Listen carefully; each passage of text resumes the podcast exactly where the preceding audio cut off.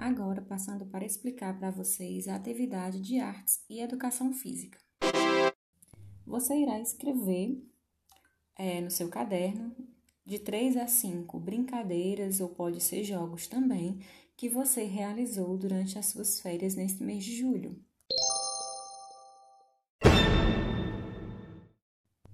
Caprichem! Agora, passando para explicar para vocês a atividade de artes e educação física.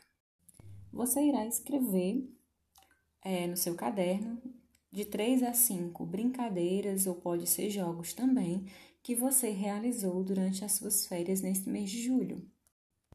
E depois que você né, escreveu o nome das brincadeiras ou dos jogos, você vai escolher uma dessa brincadeira ou um desse jogo para você ilustrar através de desenho tá certo? Caprichem.